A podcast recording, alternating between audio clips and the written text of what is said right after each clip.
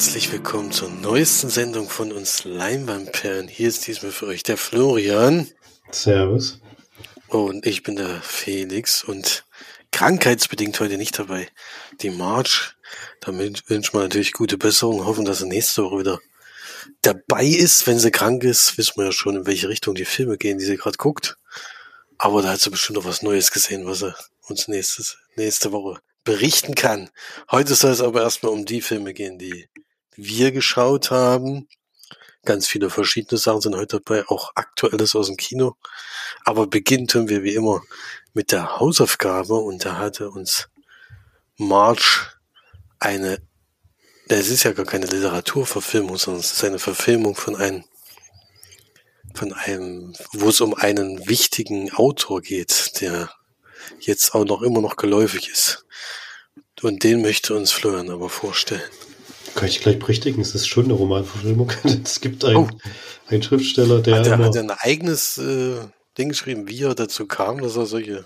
Nein, es ist einer, also es ist fiktiv, diese Geschichte, und es ist ein Ach Schriftsteller, der, ist ein Schriftsteller, der sich immer äh, bekannte Persönlichkeiten äh, schnappt und die in fiktive Geschichten hineinbaut. Das hat er bei dem Buch auch gemacht. Der, der Denk wieder gefallen ist Mr. Poe, geht natürlich um Mr. Alan Poe oder Dr. Poe, ich weiß gar nicht mehr. Egal.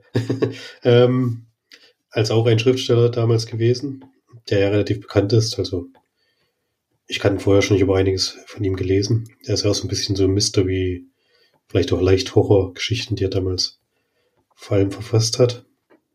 Und in dem Film geht es aber gar nicht darum, dass er schreibt, zumindest nicht vordergründig, sondern ihn schmeißt es in einen Kriminalfall rein.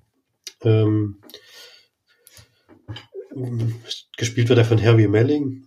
Äh, Christian Bale ist noch dabei, der spielt den Hauptermittler, sag ich mal, Augustus Lendor, der eigentlich, glaube ich, schon ähm, nicht mehr aktiv da in diesem Job arbeitet, sondern von einer Organisation geholt wird. Das ist nämlich so eine Militärschule im, das war, glaube ich, Anfang 19. Jahrhundert, oder? wenn ich es noch richtig weiß, oder Mitte 19. Jahrhundert. Ja. Irgendwo in der Drehe. Und sie haben das Problem, dass bei ihnen an der Schule jemand zu Tode gekommen ist und das natürlich ein schlechtes Licht auf sie werfen würde. Da hat sich jemand erhangen. Zumindest geht es erstmal davon aus, dass er sich erhangen hat. Und er soll eben rausfinden, wie das alles zusammenhängt, warum er das gemacht hat und was da genau passiert ist und soll das eben so diskret wie möglich machen, dieser Augustus Lendor. Und relativ offensiv ähm, versucht sich dann Edgar Allan Poe ihm anzuschließen. Also hilft ihm auch so ein bisschen von Anfang an, da tiefer reinzukommen, denn er hat immer das Problem, dass dort eben das so eine relativ ja, elitäre Einheit ist, die ihm nicht wirklich helfen bei seiner Aufklärung, sondern ähm, er, ist, also er hat zwar so Gespräche mit den ganzen äh, Schülern dort, aber das bringt ihn nicht wirklich weiter. Und das Problem ist auch, dass er äh, relativ schnell auch Druck bekommt von der, von der Führung dieser Schule, ähm, die mit seiner Arbeit nicht wirklich zufrieden sind, beziehungsweise mit der Geschwindigkeit, mit der er vorankommt und ihm da relativ schnell ja auch sagen, was sie von seiner Arbeit halten, sag ich mal. also sind da schon sehr rabiat. Und er muss eben versuchen, da in kleinen Schritten vorwärts zu kommen und dabei hilft ihm Edgar Allan Poe mit ähm, ja, eben mit Insiderwissen, denn er ist ja auch Schüler an dieser Schule in dem, in dem Zeitraum, das habe ich glaube ich noch gar nicht gesagt. Also er ist da auch mit in dieser Militärschule ähm, und hat da natürlich so ein bisschen Insiderinformationen, kennt auch die Leute dort und kann ihn da so ein bisschen in die Kreise reinbringen, die dann vielleicht auch bei der Aufklärung helfen können. Ja, soweit möchtest du mal zusammenfassen, oder? Ähm.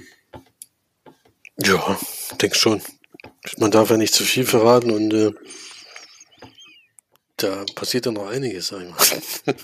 ja, muss man aber dazu sagen, dass vieles da von Richtung Ende kommt. Also der Film ist, geht wirklich sehr, sehr langsam los. Ja, genau. Das, ja, das und dauert.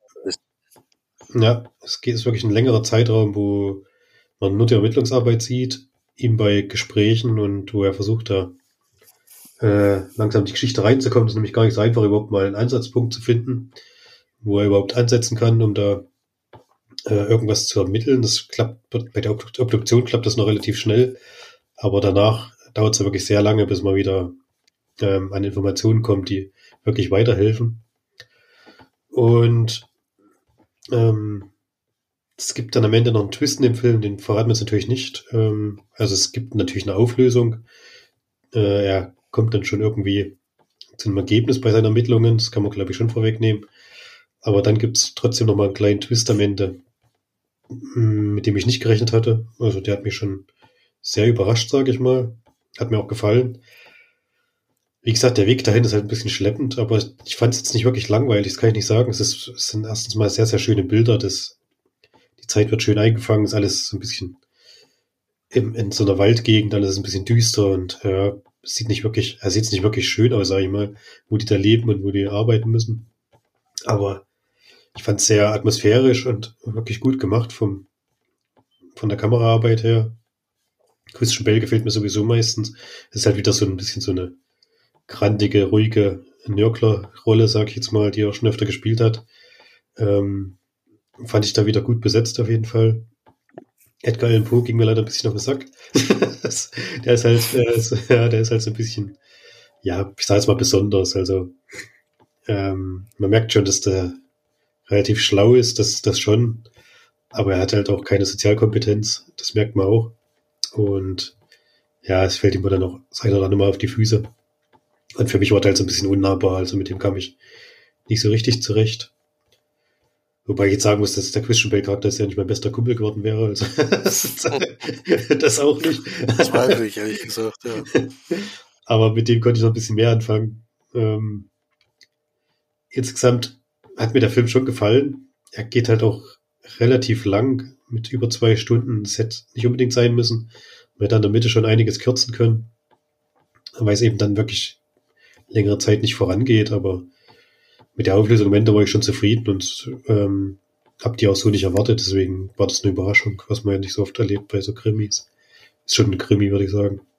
Und ja, kommt da schon bei einer überdurchschnittlichen Wertung auf jeden Fall raus mit sieben von zehn Leinwandperlen und man kann den schon, man kann den sich wirklich anschauen, also macht man jetzt nichts verkehrt. Ja, das stimmt. Bei Netflix-Filmen muss man immer ein bisschen vorsichtig sein. Da haben wir ja schon viel Durchschnitt gesehen und sowas. Da würde ich ihn jetzt auch nicht einreihen. Hat schon einiges besser gemacht. Die Besetzung war gut. Das ist ja meistens bei solchen Produktionen. Aber auch die Art und Weise, wie er gemacht war, hast ja schon gesagt, die Kamera, die, der Ort, die Kälte, also ich habe richtig gefroren bei dem Film, weißt du, so irre kalt, äh, es sah die ganze Zeit so wahnsinnig kalt aus. Und hier ist es ja selber auch noch nicht so, dass wir jetzt Richtung Sommer gehen würden. Das hat, ich finde, das hat der Film sehr spürbar gemacht. Das muss auch aus meinem Film schaffen. Mm. Und überhaupt die, die Art und Weise, wie eben alles abläuft und das so ganz klassischer Krimi eigentlich. Aber in einer Zeit, äh, wie man es eben sonst nicht so häufig sieht. Und auch ganz skurrile Charaktere da drin, ne? also ganz, ganz verschiedene, total unsympathische Menschen auch. Also tatsächlich, äh, die da auch anscheinend abgehoben sind und sowas, weil sie eben einer höheren Klientel angehören. Ja, und da, das das war schon gut gemacht, auch wie gesagt, also die, du meinst zwar, dass der Charakter an sich ein bisschen nervig ist, aber den Schauspieler fand ich richtig gut, der den Edgar Allan Poe geschrieben hat, äh, gespielt hat. Und vor allen Dingen ist das ja ein ehemaliger Harry Potter Darsteller, der da eine ganz kleine, total nervige und eigentlich der Unsympath überhaupt äh, da gespielt hat. Äh, und dass der sich jetzt so entwickelt hat aus der ganzen Sache, ist ja ähnlich wie bei Daniel Radcliffe, finde ich auch, dass der sich aus der Rolle ein bisschen herausgespielt hat. Und ich finde, der schafft das auch immer mehr. Also kommt immer mehr in Filmen vor und äh, macht das auch immer recht gut. Also da kann man, bin ich echt positiv überrascht gewesen.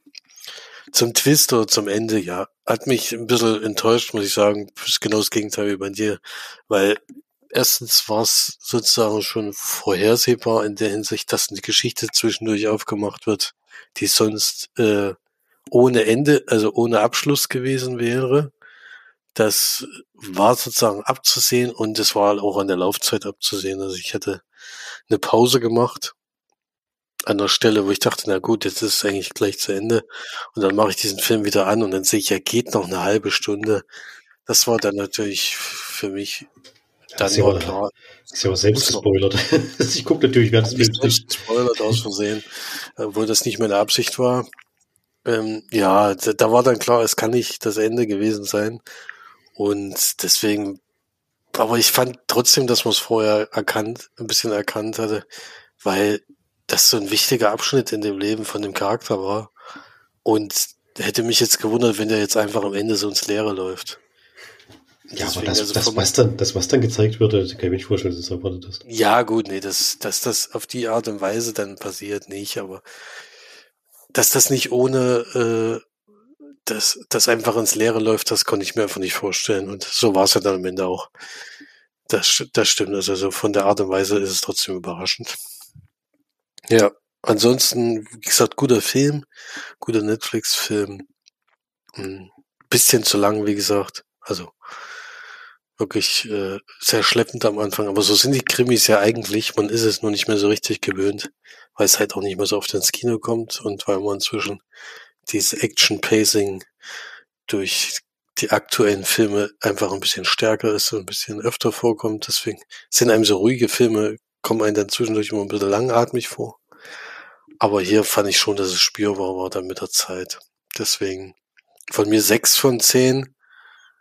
Leinwandperlen, aber trotzdem einer der besseren Netflix-Filme. Also da habe ich schon deutlich Schlimmeres gesehen. Ja, so viel zu diesen Film. Jetzt muss ich, der seltsame Fall des, war das jetzt der richtige Name? Nicht der Denkwürdige. Der Denkwürdige auch. Wir hatten vorhin schon den Versprecher im Vorgespräch schon den falschen Titel gesagt. Deswegen ganz klar, so ist jetzt nochmal der falsche Titel. Der denkwürdige Fall. Gut. Ja. Und dann kommen wir mal zu den nächsten Filmen. Ich habe noch was im Kino nachgeholt. Oder nachgeholt nicht, aber es war dann schon sechste Woche oder sowas. Kann man schon sagen, dass das äh, schon länger läuft.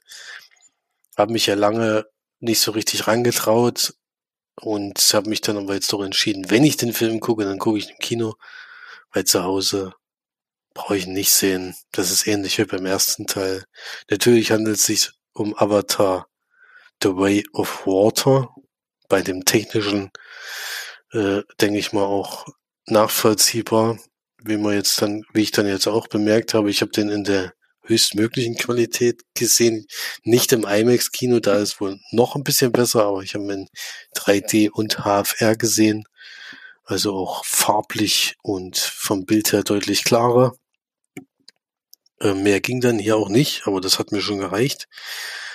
Äh, und es ist der neue Film von James Cameron, der einen Blockbuster nach dem anderen dreht, was vom, vom ist.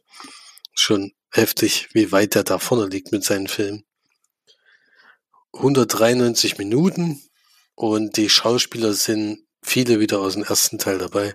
Sam Worthington ist dabei oder Zoe Saldana. Natürlich nicht als Schauspieler, sondern als Avatare, aber sie spielen und sie sprechen sie natürlich auch. Ja, und genau, und es sind zehn Jahre vergangen, seitdem Jake, Sully, Jake Sully äh, sich von dem menschlichen Körper, dem menschlichen Körper verlassen hat und zum Avatar geworden ist. Seitdem hat er äh, Kinder bekommen, äh, zwei Söhne und eine Tochter und hat noch ein Mädchen adoptiert, wo, noch, wo in dem Film nicht so ganz geklärt ist, wo es herkommt. Man weiß nur, dass es von Oh, jetzt muss ich ganz kurz gucken, wie der Charakter heißt. Dr. Grace Augustine ist äh, die Sigourney Reaver Charakter. Mm, die aber in dem Film jetzt keine tragende Rolle hat. Die kommt nur sehr kurz vor. Und das wird jetzt in dem Film noch nicht so richtig aufgeklärt. Ich denke, das ist sowas, was sich über die nächsten Teile fortsetzen soll. Und es ist so, dass die ein ganz, ganz normales Leben wieder führen, nach, also ganz normal ihre Welt wieder aufbauen. Die Menschen sind abgereist paar sind da geblieben mit ihrem Forschungslabor, aber die meisten sind, abgereist und haben die Säge gestrichen und es geht mit, geht eine längere Zeit gut. Und dann kommen aber die Menschen zurück und besiedeln, besiedeln das Ganze. Ja, es ist am Anfang so, dass die einfach nur den Planeten so eine Stadt, so eine eigene Stadt errichten und da was aufbauen. Und mit der Zeit geht's aber dann schon wieder an die Ressourcen von den ganzen, von dem Planeten. Ja, und die holen dann sich auch ein Team zusammen, die diesen Mann jagen sollen, weil der die ganzen Versorgungswege und sowas versucht zu zerstören und halt die Menschen daran zu hindern, ihre Basis da aufzubauen. Ja, da werden dann Leute rangeholt, das sind jetzt auch Avatare, die gezücht, gezüchtet wurden und den Erinnerungen von Soldaten eingepflanzt wurden, die damals schon auf Pandora waren, zum Beispiel auch vom Co Co Miles Quaritch, dem Stephen Lenk Charakter. Ähm, und der geht sozusagen auf die Jagd von, von Jake Sully. Der entscheidet sich dann, sich von seinem Stamm zu entfernen. Also die waren ein bisschen geschützt lange Zeit, weil Menschen da, wo sie jetzt waren, eigentlich nicht hinkamen oder wenn sie hinkamen, hatten sie eigentlich vom Kampf her keine Chance. So die Alarmglocken haben früh genug geläutet, dass sie reagieren konnten. Dadurch, dass das jetzt aber Avatare sind, reagiert dieses Alarmsystem darauf nicht. Und also das merkt, entscheidet sich, den Stamm zu verlassen und in ein anderes, anderen Teil von Pandora zu ziehen, um dort in einem anderen Stamm sich zu verstecken. Die sind davon aber nicht so wahnsinnig begeistert. Aber sie nehmen sie dann trotzdem auf und sie müssen dann eben mit einer ganz anderen Welt klarkommen, weil die ganze Zeit haben sie ja im, in so einer Art Urwald gelebt und haben da, ja, hatten da ein einfaches Leben aus ihrer Sicht. Jetzt sind sie aber in der Wasserwelt, also die Avatare, die da sind, die leben eigentlich größtenteils unter Wasser oder eben mit den Tieren dort und auf dem Wasser natürlich, haben sich in der Zeit natürlich auch völlig anders entwickelt. Vom Körper her, das heißt, die haben sich dem angepasst und das haben sie natürlich alles nicht und das führt dann eben auch zu, zu Schwierigkeiten. Auch untereinander, sehen auch ein bisschen anders aus. Und ja, das ist dann so die Geschichte. Man kann sich ja vorstellen, irgendwann beginnt dann die Suche nach Jake Sully und das wird nicht ewig gut gehen, das Verstecken. Aber so viel erstmal zu der Geschichte. Ansonsten technisch, ich nehme das Technische vorher oder mache ich es danach, ich weiß nicht, ja, ich mache es davor. Technische ist das, was wohl das Beeindruckendste ist. Es ist nämlich so ein 3D das sich anders anfühlt als alles andere 3D, was man bisher gesehen hat. Ich kann mich nicht mehr genau erinnern, wie sich beim ersten Teil angefühlt. Ich weiß nur, dass ich damals auch beeindruckt war. Hier ist auch wieder so, das 3D ist gar nicht so, also es ist, steht nicht so im Vordergrund, dass es dir sozusagen entgegenkommt oder was irgendwas, sondern das 3D passt sich einfach diesen Film an. Du siehst einfach keine platten Stellen so was, was mich eben bei anderen 3D vorgesetzten Filmen eben stört, dass vielleicht der Charakter im Vordergrund 3D ist und der Rest nicht. Dass dann nochmal so blatt aussieht und irgendein was sticht heraus. Das ist eben gar nicht. Da ist einfach alles so, als würdest du in, in die Welt so ein bisschen reingucken können. Die Charaktere, die, die Hintergründe, alles. Und in dem klaren Bild ist natürlich noch ein bisschen heftiger. Also das war schon erstaunlich. Da kann man dem Film auf jeden Fall nichts ankreiden. Da hat sich die Mühe, glaube ich, schon sehr gelohnt. Also ich würde ihn auch nur in der Art empfehlen, den Film auch zu gucken. Denn der Rest ist ähnlich wie bei Avatar 1, das, was ich vorher schon vermutet hatte und was sich dann jetzt bestätigt hat. Die Geschichte des Films ist nicht besonders interessant. Also es ist einfach so, dass man das, was ich jetzt gesagt habe, ist das, was eigentlich passiert. Dieses Zwischendurch, dass die da ankommen und sich da anpassen müssen, dass es erstmal Schwierigkeiten gibt, auch mit den Kindern von ihnen, dass da so eine Art Mobbing und was weiß ich stattfindet zwischen den verschiedenen Leuten und sowas. Das ist mühsam, sich wieder anzugucken, weil es eben, also die Avatare verhalten sich anscheinend eins zu eins wie Menschen, genau auf dieselbe, teilweise dumme Art und Weise. Das, also es wird einfach alles übertragen, die haben irgendwie gar keine eigene Eigenheiten, sondern sind genauso, genauso doof wie die Menschen in dem, in der Zeit. Äh, und das ist schon anstrengend und vor allen Dingen ist es dann eben viel, dieser Mittelteil ist einfach viel zu lang. Also ganz ehrlich, der Film geht 100, wie gesagt, 193 Minuten und der Mittelteil ist ewig lang. Also wirklich dieses, wir kommen da an, geht eigentlich relativ schnell, wo das wahrscheinlich auch schon eine Dreiviertelstunde war. Aber bis dann da, bis dann irgendwie mal wieder was passiert, das ist wirklich, also ich glaube, er wollte einfach diese, diese Welt in allen seinen Details zeigen diese Unterwasserwelt weil zeigen, wie, wie gut das aussieht. Und da kann man auch nichts absprechen. Das sieht auch gut aus. Keiner, äh, absolut. Aber es ist dann eher eine Tierdokumentation zwischendurch anderthalb Stunden, wo eben die Avatare die ganzen Meerestiere kennenlernen und sowas und was die also für Fähigkeiten haben und ja, so, solche Sachen. Bisschen wird noch was von den Leuten erzählt, aber wichtiger ist eher das, bis es dann endlich am Ende dann doch nochmal ernst wird. Ich fand den Endkampf aber hier auch echt schwach. Also da, wenn man da jetzt drauf hinfiebert und denkt, das wird hier so wie Avatar 1, wo es hier so richtig, ähm, da knallt sie am Ende so richtig, das fand ich jetzt diesmal ist irgendwie nicht so richtig gewesen. Und ich finde zwar spürbar, dass das einfach nur ein Zwischenstück war.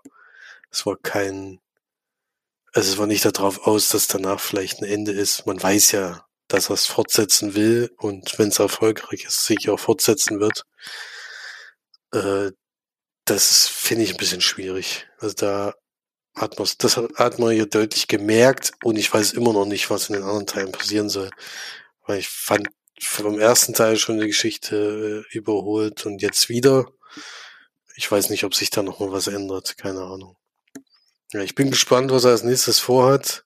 Ich weiß nicht, ob ich es dann noch mal gucken werde. Vielleicht werde ich wieder in der Qualität gucken, weil es einfach schön aussieht. Aber das wird mich jetzt nicht ewig reizen an dieser Reihe. Denn der Film an sich zu Hause oder euch jetzt zu empfehlen, dass ihr ihn guckt, vor allem dann irgendwann vielleicht im Stream oder sowas, das kann ich mir irgendwie nicht vorstellen. Da hat er einfach zu wenig Substanz. Deswegen im Kino wäre es für mich pff, sehr schwierig zu bewerten. Ähm, Kino ist schon Durchschnittsfilm, sage ich mal. Eine 5 von 10 wegen der Technik und alles. Aber wenn man das abzieht, dann, wenn man jetzt nur die Geschichte sieht und die Länge des Films und alles, dann wäre es nochmal ein Punkt oder zwei Punkte weniger. Vielleicht. Es klingt jetzt ein bisschen hart, aber ich weiß nicht, ähnlich wie beim ersten Teil. Ich glaube, da geht einiges verloren, wenn man den so sieht. Das wird sich deutlich bemerkbar machen. Ja, aber trotzdem bin ich nicht unglücklich, dass ich ihn jetzt gesehen habe. Äh, wie gesagt, technisch sehr beeindruckend. Deswegen äh, ist das schon Genuss im Kino, sag ich mal. Dafür ist eigentlich das Kino gemacht, denke ich, wenn man so klares 3D hat mit so wirklich sehr, sehr schönen Farben und sowas, dann ist das schon sehenswert auf seine Art und Weise. Ja, ob das jetzt drei Stunden gehen muss. Über drei Stunden? Nee, weiß ich nicht, glaube ich nicht. Gut, so viel zu Avatar. Dann hatte ich überlegt, ob ich den zweiten Film gleich hinterher mache, aber vielleicht machen wir doch erstmal den Film, den Florian und ich gesehen habe. Da kann nämlich Florian gleich drüber sprechen. Auch im Film der von 20th Century Fox Nee, 20th Century sagt man ja nur noch, ne? Fox darf man nicht mehr dazu sagen. Das weiß ich äh, gar nicht. Ganz sein. ist, ja, ist ja nicht mehr so ganz. Äh, war ja bei Avatar auch am Anfang zu sehen. Auch bei dem Film gibt's jetzt auf Disney Plus nach kurzer, sehr kurzer Zeit im Kino. Ich glaube, das war im November oder sowas. Durften wir jetzt schon das Menü gucken. Und ja, worum geht's? Es geht um ein Menü. also Wir wollen was essen. Äh, genau, es ist eine elitäre äh, Gesellschaft, die sich da aus einer Insel zusammenfindet. Es, ähm, Der ist eben so der Starkoch überhaupt anscheinend, habe ich das Gefühl, der immer wieder neue Kreationen von herausragendem Essen zubereitet und das lässt, das lässt man sich auch viel kosten. Ich weiß nicht mehr genau den Preis. Ich glaube 1200 Dollar oder so kann das sein. Oder war es sogar zweieinhalb? Auf jeden Fall sehr viel Geld für ein Abendessen.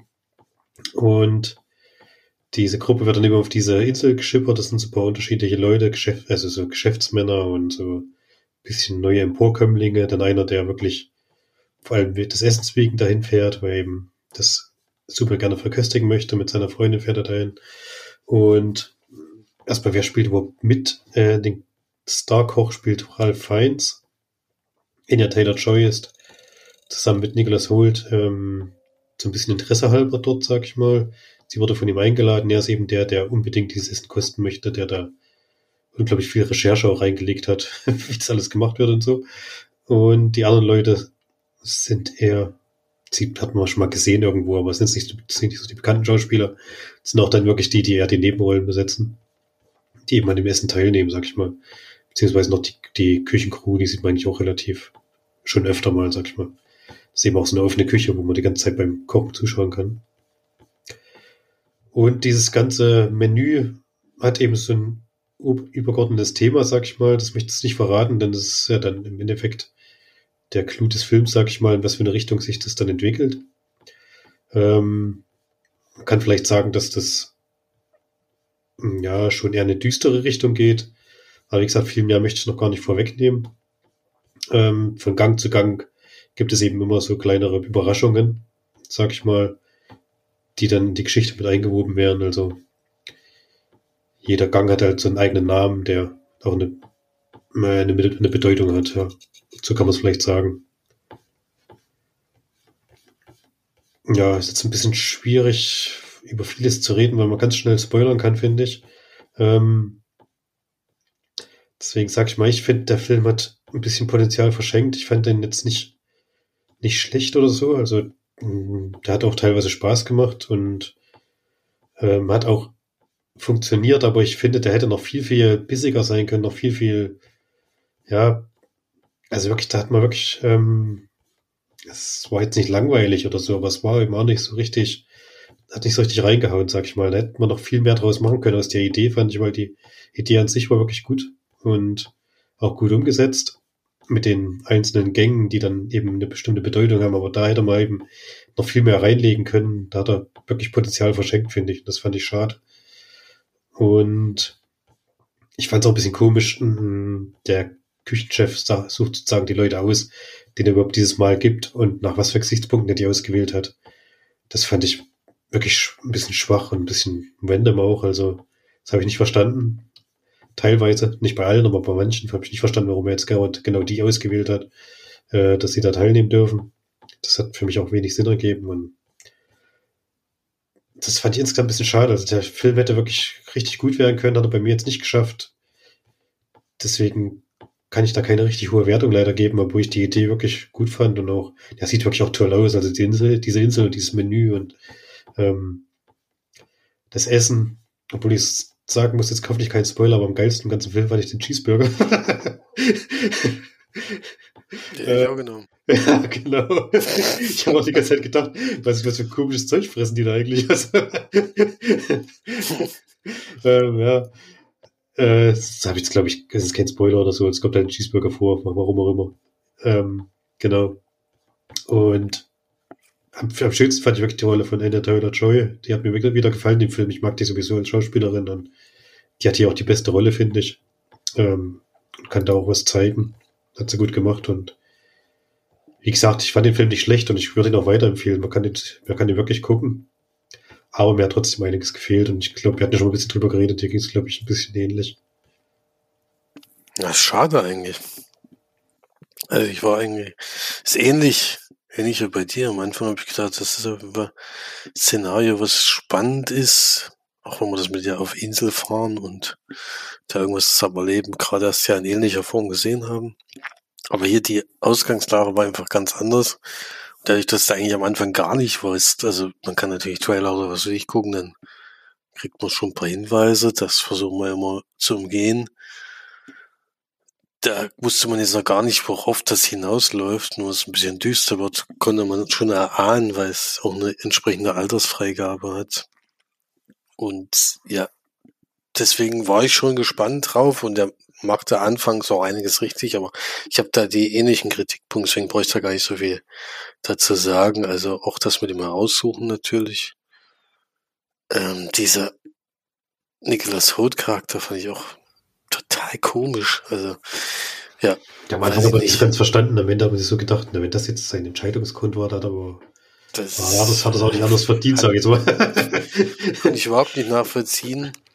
Und, und ansonsten auch die Schauspielerin, die du genannt hast, die Anne Taylor Joy, macht das schon sehr gut und die hat auch, äh, hat auch schlau gehandelt, meines Erachtens. Das fand ich noch ganz gut. Aber ansonsten, der Rest, weiß ich nicht. Äh, hätte, hätte glaube ich, mehr sein können oder spannender werden können. Aber so habe ich die ganze Zeit nur gewartet, was passiert jetzt eigentlich, was passiert jetzt eigentlich. Und dann war die Auflösung eigentlich relativ früh klar. Und da wurde auch nicht viel dran gemacht. Es war nicht jetzt irgendwie spannend zwischenzeitlich oder mal gruselig oder sowas. Man hätte ja gedacht, es stand ja zum Beispiel als Genre Horror dabei. Das finde ich dann schon etwas weit hergeholt. Mit Horror hat es nicht viel zu tun. Hunger hatte ich auf jeden Fall, muss ich sagen. Die meiste Zeit hatte ich Lust, äh, auch wenn das Essen, was aufgetischt haben, jetzt nicht so überragend war, aber spätestens bei dem Cheeseburger war ich auch schon gedacht, ja, ich gehe noch mal kurz, ich mach noch mal kurz Pause, ich gehe noch mal in die Küche. Äh, ja, das Essen wird schon geschmeckt haben, sah halt immer ein bisschen komisch aus. Sag ich mal. Das sah komisch aus, ja, ja. Ich denke auch, dass es geschmeckt hat, aber die Portionen waren schon wieder so entsprechend, dass ich auf jeden Fall auch nicht satt geworden wäre. Aber ja, kann man schon mal gucken, finde ich, aber überzeugt hat er mich jetzt nicht, muss ich schon echt zugeben. Weil er eben dann gegen Ende immer komischer wird und ich habe auch immer nicht so ganz verstanden, warum das überhaupt stattfindet. In der Art und Weise, wie es dann am Ende, wie es am Ende dann passiert. Ja, es gibt ja auch zwischendurch, das kann man ja sagen, er sucht ja die Leute aus, weil die irgendwas mit ihm zu tun haben oder so oder irgendwas in ihrem Leben falsch gemacht haben oder so. Und das wurde aber so kurz abgehandelt. Bei manchen habe ich es gar nicht verstanden und bei manchen wurde es auch gar nicht richtig ausgearbeitet. also ja. Manche Begründungen waren einfach nur ganz schwach. Also mein. Es war auch so kurz nur und da habe ich, äh, das, zum Beispiel diese Geschichten hätten wir viel mehr ausarbeiten müssen eigentlich. Dass man mal dahinter steigt, warum das alles überhaupt passiert. Also das mhm. wurde alles nur so angeschnitten. Das fand ich auch komisch. Ja. ja, Potenzial auf jeden Fall verschenkt. Äh, ich weiß auch nicht. Schwer, da eine Wertung abzugeben vier von zehn, hätte ich jetzt gesagt. Ist für mich nicht ganz Durchschnitt geworden, weil er dann doch am Ende so abflacht und vieles, viel zu viel offen lässt in seiner Geschichte. Ja, doch, fünf von zehn würde ich schon geben. Allein schon mal Anya Taylor-Joy, die finde ich immer, immer ganz gut. In dem Film auch.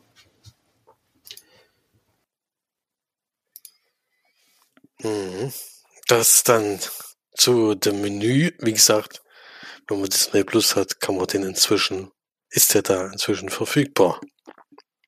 Ja, ich war wieder mit meinem besten Kumpel unterwegs, da sind wir meistens auch im Kino und meistens auch in die Richtung Horror, was für sich in die, ins, also wenn es da mal was gibt, schauen wir uns das schon an. Das war diesmal gar nicht so einfach, aber zum Glück gab es dann doch einen, der am 6. Januar angelaufen ist. Ja, am 12. sehe ich gerade, 12. Januar in deutschen Kinos. Der nennt sich Megan und ist ein Horrorfilm von, aus, von der, auch wieder gemacht von Blumhouse. Der Produktion dann mit Jason Blum und James Wan auch sehr bekannte Leute. Und es geht um Gemma, die ihre Nichte aufnehmen muss, also muss hoffentlich nicht, sondern auch freiwillig natürlich, denn ihre Eltern kommen bei einem Autounfall ums Leben und sie haben damals gesagt, bitte nicht zu den Eltern, sondern lieber zu dir. Und das ist für sie gar nicht so einfach, weil sie mit dem Thema bisher noch nichts, ja, sich noch nicht beschäftigt hat. Sie ist sehr in ihrer Arbeit vertieft und macht da arbeitet da eben in so einer Spielzeugfabrik und da hat sie vor längerem schon so ein, so eine, so ein Kuscheltier oder so, ein, so verschiedene Kuscheltiere rausgebracht, die halt relativ viel können, die auch auf die Kinder reagieren und die Kinder beschäftigen sollen. Und, und sie arbeitet aber schon seit längerem an einer, an einer Puppe, die eigentlich dann so diese dieser Ersatz werden soll für Freunde oder für Eltern, die vielleicht nicht da sind, die auch direkt reagieren, aber auch antworten und Fragen stellen, also die die Kinder auf ganz andere Art und Weise beschäftigen. Das geht aber am Anfang erstmal völlig in die Hose. Zwischen hat auch ein Konkurrent eine günstige Variante von ihrer Puppe rausgebracht, so dass der Chef dann relativ säuerlich ist und sagt, ich hätte jetzt gern einen Prototyp von der Puppe, die nur halb so teuer ist wie die jetzige. Und daran muss sie dann arbeiten. Gleichzeitig hat sie noch die Nichte zu Hause und die entdeckt aber dann diese, diese erste Puppe und fragt dann, was das ist und wie das funktioniert und was weiß ich alles. Und entscheidet sich dann doch dieses, diese, diese Mecken, wie sie am Ende genannt wird, fertigzustellen und die auch einzusetzen. Und es klappt am Anfang sehr gut. Die die Nichte, die ist auch bisher wenig Kontakt, also wo es noch kein so richtiges freundschaftliches Verhältnis gibt. Die versucht sie eben damit so ein bisschen aus sich, dass es so ein bisschen aus sich rauskommt. Die ist sehr ruhig und das klappt dann relativ schnell. Und die gehen dann, das zeigt sie dann ihren Chef, nachdem er am Anfang gar nicht überzeugt war. Und der war völlig, völlig hin und weg sozusagen, weil die Puppe bewegt sich erstens relativ menschlich, dann sieht sie auch sehr menschenähnlich aus und sie reagiert eigentlich auch wie ein Mensch. Also da hat man schon gemerkt, dass die, das Kind ist eben traurig, dann versucht es das aufzuheitern oder sie will was spielen, sie kann malen, sie kann Rätsel stellen, sie kann alles mögliche, reagiert eigentlich wie ein Mensch auf alles. Und das war für den mega beeindruckend. Und das versucht dann so schnell wie möglich auch der höheren Riege dann vorzustellen, um dann eine Serie draus zu machen. In der Zwischenzeit passieren aber komische Dinge, denn Megan ist auf diese Nichte programmiert, also die ist im Endeffekt dafür da, dass es dem Kind gut geht. Es ist dann so, dass dann das die, Megan ein bisschen zu ernst nimmt in vielen, vielerlei Hinsicht. Deswegen passieren dann ein paar Dinge und dann muss man natürlich gucken, was, was wir jetzt daraus machen. Ja, das ist klar. Also Puppen, Horror, Action, was weiß ich was, wie man es nennen soll, Horror also oder weit hergeholt, also es gibt eigentlich keinen Horror. Jetzt nicht so, dass man Angst vor der Puppe haben muss. Äh, ist schon sowas wie Chucky, kann man sagen. Du hast keine Angst vor Chucky. Nee, Chucky fand ich immer ja lustig, muss ich sagen. Megan ist jetzt nicht so lustig, die meint schon ein bisschen ernster. Diese, diese Figur sieht schon sehr gut aus und man weiß ja, dass es eine junge Dame war, die die gespielt hat. Muss man schon mal dazu sagen, dass das wirklich gut war. Denn man sieht dieser also ihr Gesicht wurde sozusagen nur drauf animiert, aber man sieht diese Roboterbewegung, also dass die noch nicht akkurat sind wie bei den Menschen, kann man sich ja vorstellen. Aber schon sehr ähnlich. Also muss sie das ja so gespielt haben. Und das sieht man schon wirklich sehr gut aus. Also da, wenn es ist ja auch keine ausge, ich weiß nicht, keine erwachsene Frau gewesen, sondern äh, noch eine jüngere. Das fand ich schon sehr positiv, wie die das gemacht hat. Das ist auch das Highlight des Films, diese Puppe und wie das alles passiert, was und das Ganze. Der Rest, muss man sagen, ist wieder das ganz klassische Schema F bei diesen Filmen. Ähm, das haben wir bei Chucky auch schon gesehen, dass, dass der dann irgendwann leicht säuerlich wird. Ich glaube, der war nicht auf irgendjemand programmiert, der war einfach allgemein säuerlich. Hier war es halt wirklich so, dass dieser Beschützerinstinkt ein bisschen ausartet. Aber ich denke, da auch mit diesen künstliche Intelligenz-Thema, das haben wir jetzt schon oft gehabt. Da weiß man schon, worauf es hinausläuft. Aber angucken kann man den sich auf jeden Fall. Ist jetzt kein Reinfall, aber man sollte auch nicht allzu viel erwarten. Deswegen für mich eine ganz klassische Durchschnittsnote.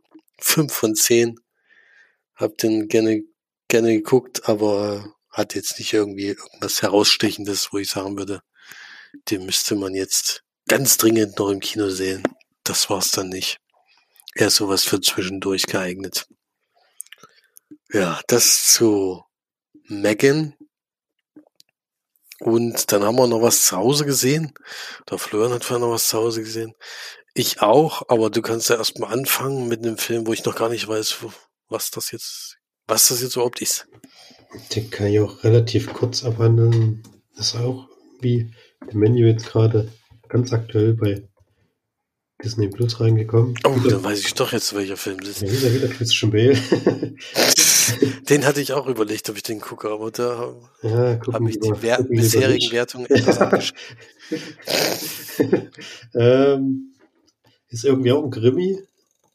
Ähm, Christian Bale spielt so einen Arzt, ähm, der mit im Ersten Weltkrieg mit äh, John David Washington, also Herbert Woodman und Bird Bermanson heißen die beiden, haben beide im Ersten Weltkrieg gekämpft, sind dadurch Freunde geworden. Und jetzt treffen sie wieder aufeinander, weil eine junge Frau zu Tode kommt. Und beziehungsweise eigentlich kommt jemand, ein alter Mann zu Tode, mit dem sie im Krieg waren. Und seine Tochter will nicht wahrhaben, dass das natürlicher Tod ist. Und die beiden sollen da eine Obduktion machen, machen das auch. Und sie kommen in der Geschichte ein bisschen näher und dann wird die Tochter auch noch umgebracht ähm, in ihrem Beisein. Und dann sind sie natürlich komplett in die Geschichte involviert. Es kommt dann später noch, etwa relativ zeitnah, der Mar Margot Robbie Charakter dazu. Also der Film wirklich richtig gut besetzt. Äh, Valerie Rose heißt die, die beiden haben sich auch, äh, die drei haben sich auch im Ersten Weltkrieg kennengelernt. Sie war da Krankenschwester.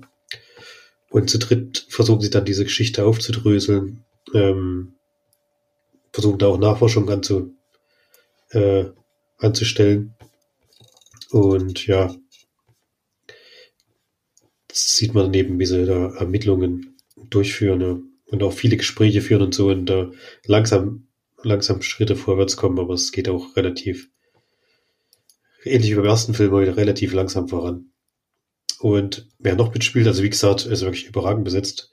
Mami Malek, Anya Taylor-Joy schon wieder, Robert De Niro, Chris Box, Louis Saldana, Matthias Schönertz, also wirklich Michael Shannon. Es hört gar nicht mehr auf. Timothy Oliphant und was weiß ich und wer noch alles. Und das ist wirklich. Was ist denn da los, Hammer? Äh, alle dabei, aber es sind schon viele, die, die, die relativ klein nebenrollen. Ich glaube, Robert De Niro hat drei, drei Szenen oder so. Ich sehe von David Russell, der immer guten Cast zusammenbringt bei seinen Filmen. Also das schafft er auf jeden Fall immer. Jetzt aber schon der zweite Film von ihm, der mir nicht so gut gefallen hat. Besten finde ich immer noch Silver Linings Playbook. Ähm, den, den mag ich einfach sehr. Und das war sein erster Film, glaube ich. Und seitdem geht's, also ich fand den Film jetzt auch nicht schlecht, aber er ist wirklich zwischendurch schon langweilig. Man kann es nicht anders sagen. Es passiert nichts. Sie führen Gespräche und rennen von einem Haus zum nächsten und es gibt keine, keine Entwicklung in der Geschichte. Und die Auflösung am Ende passiert dann alles bei einer Veranstaltung, wo ich gedacht habe, es geht dann so schnell auf einmal und so einfach auch. Und es hat eigentlich gar nichts mehr mit den Ermittlungen davor zu tun. Ich gedacht, für was, für was habe ich eigentlich zwei Stunden vorher jetzt überhaupt geguckt?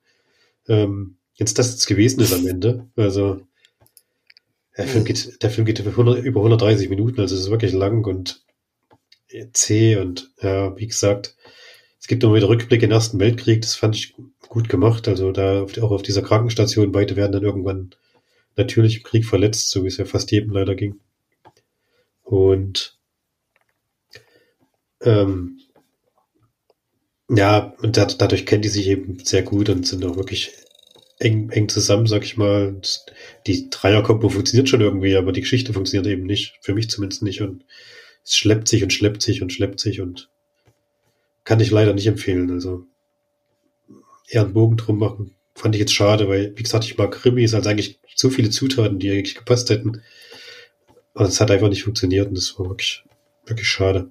In dem Fall. Ja. Gibt von mir nur drei von zehn Leinwandperlen, was ich echt wenig finde. Also, aber. Das vernichten, ja. Nützt leider nichts. Dann werde ich den auf jeden Fall auch nicht gucken. Ich habe den nämlich auch schon im Auge gehabt, aber ich habe schon davor immer nur durchschnittliche oder schlechtere Bewertung gehört. Deswegen hat es mich da noch nicht, obwohl mich da dieses Plakat schon eigentlich anspricht. Und vor allen Dingen sieht man ja nur drei von vielen Charakteren, die da anscheinend oder Schauspielern, die da noch vorkommen. Ja, ja. Hat einiges zu bieten, aber der Film anscheinend nicht so richtig. Nee. Also Silver Lining ist nicht sein erster Film, da habe ich Quatsch erzählt, der hat ja noch viel mehr gemacht. The Fighter zum Beispiel, den mag ich auch gerne. Also er hat wirklich gute Filme gemacht. Hm. Ja. Naja, gut. Ja, mal gucken. Vielleicht klappt es ja beim nächsten Film besser. Schauspieler hat er anscheinend genug, die gerne da mitspielen möchten, deswegen. Ja, der hat doch lieb, was ist das denn? Liebe Ole Krankenschein hat er noch gemacht. Unter dem Pseudonym Stephen Queen. ist wahrscheinlich so schlecht, dass das nicht. Das, nee, das soll niemand merken, dass ich den gemacht habe. Ja, so ungefähr. Obwohl da auch schon wieder das Haufen gute Schauspieler dabei hat. Oh, nee. Aber ich weiß gar nicht, was das sein soll. Aber egal. Hm. Da ging es jetzt nicht. Ja. Leider nichts gewesen. Okay, dann komme ich noch zu einem Film, den ich zu Hause gesehen habe. Der nennt sich The Enforcer.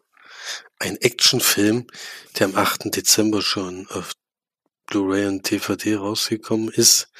Es war also meines Erachtens Direct-to-DVD-Film. Hat keinen Kinostart gehabt. Ist mit Antonio Banderas und Kate Bosworth. Und es geht um einen Straßenkämpfer, der heißt Stray. Der schlägt sich schon seit längerer Zeitraum nur mit eben so Faustkämpfen durchs Leben, um da ein bisschen Geld zu verdienen.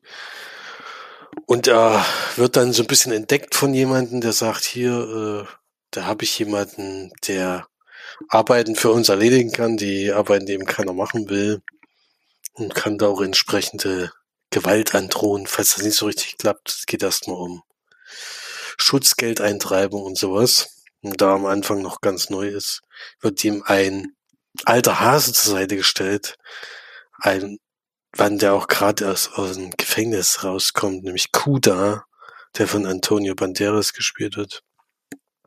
Und der ist davon natürlich erstmal nicht so begeistert, nimmt ihn aber doch mit.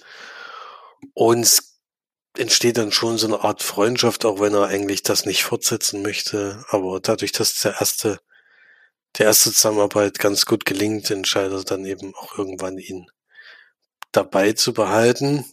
Nebenbei gibt's dann schon so eine Nebengeschichte mit seiner Tochter, die mit der er sich eigentlich wieder so ein bisschen annähern will nach der Zeit, der er jetzt im Gefängnis war. Die möchte es aber nicht so wahnsinnig gerne. Und auch vor allen Dingen seine Ex-Frau nicht. Und in dem Zuge trifft er dann zufällig eine junge Ausreiserin, die völlig, also ohne Geld, ohne alles in die Stadt kommt und versucht sich da irgendwie durchzuschlagen und er entscheidet dann sich ihr zu helfen, indem man ein Hotel für sie mietet, wo sie erstmal eine Woche da leben kann und ja, versucht ihr so ein bisschen auf die, auf die Beine zu helfen. Denn anscheinend ist das aufgrund von häuslicher Gewalt, dass sie da von zu Hause weggerannt ist. Und es ist dann so, dass dann jemand in dieses Hotelzimmer einbricht, sie mitnimmt und dann kommt es zu so einem Menschenhandelring und für sie ist klar, sie ist von ihm verkauft worden. Er hat sie eigentlich verraten sozusagen. Das ist aber gar nicht seine Intention gewesen, sondern er wollte ihr wirklich nur helfen und entscheidet sich dann entgegen seiner ja, gegen seiner Chefin oder die, die diese Mafia, weiß ich nicht, ob man so richtig Mafia nennen kann, eher im Kleinen, die das eben so führt, entscheidet sich dann gegen die und sagt dann, nee, das lasse ich mir nicht gefallen oder das lasse ich nicht auf mir sitzen. Und dann gibt es natürlich entsprechende Ausschreitungen, Gewaltausschreitungen und sowas, kann man sich ja vorstellen. Ja, man hört schon an der Geschichte, ist ähnlich wie bei Megan gerade. Ist ganz klassisch. Auch ohne große Überraschung. Das äh, braucht man dem Film nicht erwarten. Ist so ein Rachefilm, kann man fast sagen, obwohl er nicht so richtig Rache nimmt, sondern es ist eher so eine Rettungsaktion. Äh, und da gibt's, ist eher die Schauwerte sozusagen, diese, diese Kämpfe sind gut, die Action ist ganz gut. Antonio Banderas finde ich irgendwie passend in der Rolle. Der spielt jetzt öfters mal diesen harten Hund. Da passt er auch ganz gut rein, kann man nicht sagen. Ja, und da kann man den gut gucken auf jeden Fall. Aber es ist trotzdem auch wieder ganz klassischer Durchschnitts-Actionfilm, so würde ich auch unter Wertung sein. Den kann man gut weggucken. Äh, geht auch nicht besonders lang. Aber es, da haben wir schon, da haben wir schon einiges in die Richtung gesehen. Also wenn man da Lust drauf hat, kann man den gerne gucken. Von Extras her war ein bisschen, war ich ein bisschen enttäuscht. Es sind tatsächlich nur sechs Minuten Making of, bisschen mehr als sechs Minuten. Das ist wenig. Da lohnt sich, ob sich da jetzt der DVD oder Blu-ray-Kauf lohnt, muss jeder für sich entscheiden. Für mich sind die Extras einfach ein wichtiger Punkt, um das, um das überhaupt noch ins Regal zu stellen. Ja, ansonsten kann ich dann auch im Stream irgendwann warten. Äh, aber es kann auch, können sich auch zwei vielleicht demnächst glücklich schätzen, denn wir haben wieder was zu verlosen und zwar eine Blu-ray und eine DVD von dem Film. Und als Frage habe ich diesmal, oder als Kommentar hätte ich gern von euch den liebsten Film mit Antonio Banderas. Wir machen es diesmal relativ einfach, wenn mir aufgefallen ist, dass ich noch gar nicht so wahnsinnig viele Filme mit ihm gesehen habe. Das ist tatsächlich diese ganz, diesen Klassiker irgendwann in Mexiko und Desperados. Und solche Sachen, aber wo hat denn Antonio Banderas mitgespielt, den ich unbedingt noch sehen müsste? Aber ihr könnt natürlich auch die nennen, die ich gerade gesagt habe. Aber vielleicht gibt es da noch ein paar Highlights, die ich mir dann doch mal zu Gemüte führen kann oder wir uns zu Gemüte führen können. Deswegen schreibt einfach mal den, die Empfehlung mit, mit diesen Schauspieler. Das würde mich mal interessieren. Und das machen wir wieder zwei Wochen, wie ganz klassisch wie sonst auch. Deswegen läuft das dann bis zum 19. Februar. Bis dahin kann man einen Kommentar hinterlassen und dann in der Woche drauf in der Folge los muss dann auf jeden Fall aus. Und da bin ich gespannt, was so reinkommt. Ja, der Enforcer, wie gesagt, klassische 5 von 10.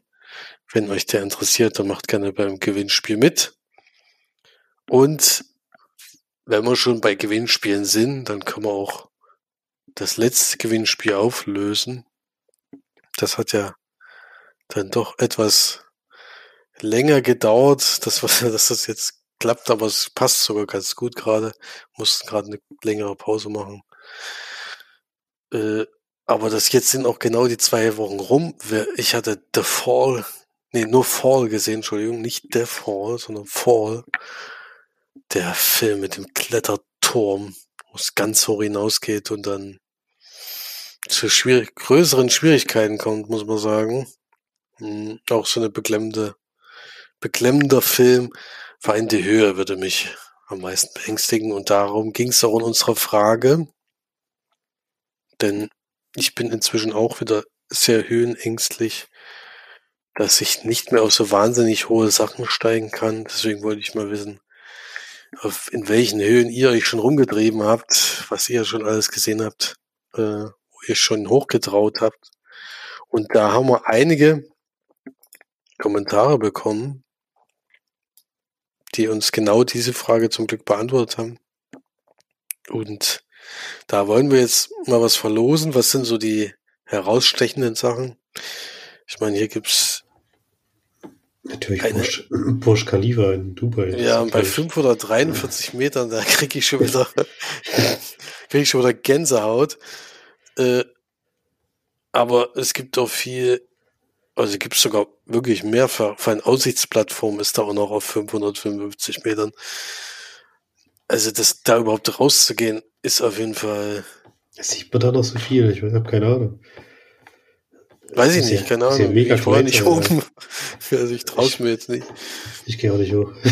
ich gehe mal demnächst, demnächst auch nicht nach Dubai. ja, nee, hatte ich jetzt nicht vor, aber es sind dann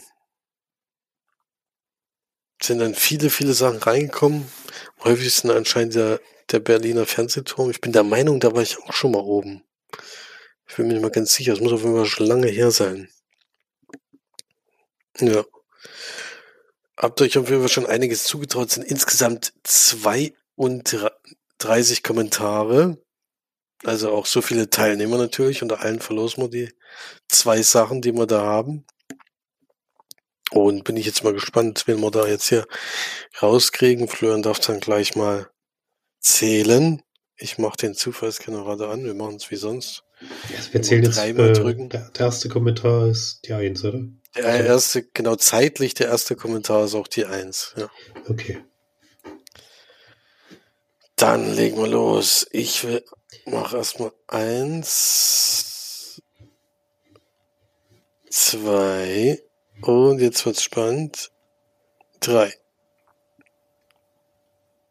Die 20. Okay. Ich zähle am besten mal mit, damit wir nicht, damit wir beide das gleiche Ergebnis haben.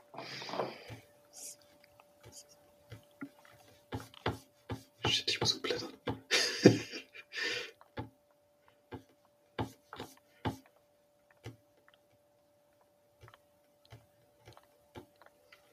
Komme bei Gerlinde Kahneberg raus.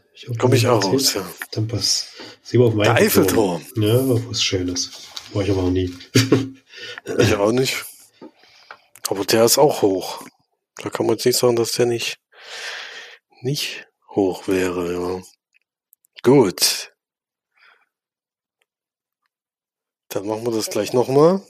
Gucken wir, wer. Achso, da muss man vielleicht noch dazu sagen, dass die erste Gewinnerin ist, kriegt sie auch die Blu-ray. Als zweites geht es jetzt um die DVD. Machen wir gleich Nummer eins, zwei, drei, dreizehn. Okay, das war, glaube ich, die letzte Tastenseite. Wilfried. Ich zähle mal lieber nochmal nach.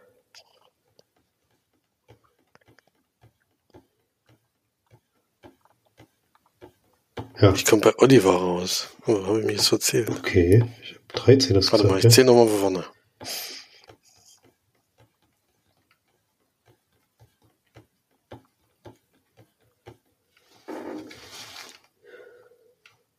Ah nee, da habe ich wohl einen übersprungen, ja. Nee, komme ich jetzt auch bei Wilfried raus, ja. Der Kölner Dom. Ich weiß gar nicht, wo der ist, aber. Weiß ich auch nicht, aber. Ist auch egal. Das ich habe die Frage. von außen betrachtet. Oben war ich auf jeden Fall nicht. Aber ich war schon mal drumherum gelaufen. Das, das weiß ich. Mhm. Ja, sehr schön. Da geht die DVD hin. Die werde ich dann mal kontaktieren und dann könnt ihr euch den Film angucken, wo der Turm tatsächlich insgesamt laut dem Film auch sogar höher ist als der Turm in Dubai. Das muss man sagen. Deswegen ist schon einiges an Höhe, die man da überwinden muss. Und ja, viel Spaß mit dem Film. Und macht auf jeden Fall auch fleißig beim nächsten Gewinnspiel mit bei der Enforcer und mal gucken, vielleicht kriegen wir demnächst wieder mal was, was wir verlosen dürfen. Äh, vielen Dank auf jeden Fall dafür und vielen Dank auch fürs Zuhören diese Woche wieder. Wir versuchen nächste Woche auch wieder in kompletter Mannschaft dabei zu sein, dass jeder was erzählen kann. Florian kann vielleicht noch verraten, weil das dann doch ein interessantes Thema ist, was die Hausaufgabe bis nächste Woche ist. Auch wieder ein sehr langer Film. Und auch ein Netflix-Film wieder. Ja, natürlich der, der jetzt gerade wahrscheinlich am meisten im Munde ist durch die rausgekommenen Oscar-Nominierung. Wir schauen zum Westen nichts Neues an.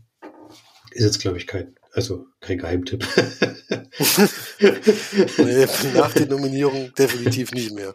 Aber davor eigentlich auch schon nicht.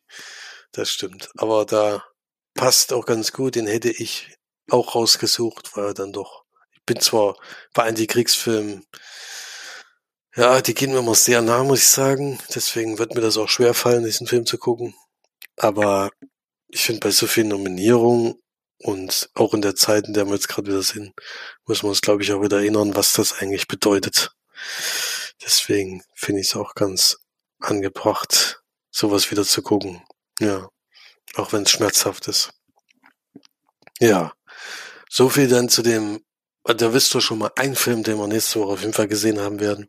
Ich bin gespannt, was noch dazu kommt, was uns alles noch Spannendes erwartet. Und ich wünsche euch auf jeden Fall eine filmreiche Woche. Geht fleißig ins Kino, guckt DVDs, Blu-rays, alles was ihr habt. Guckt The Last of Us, die Serie. über die reden wir irgendwann auch noch, wenn sie mal durch ist. über, reden, über die können wir dann sprechen, wenn sie vorbei ist.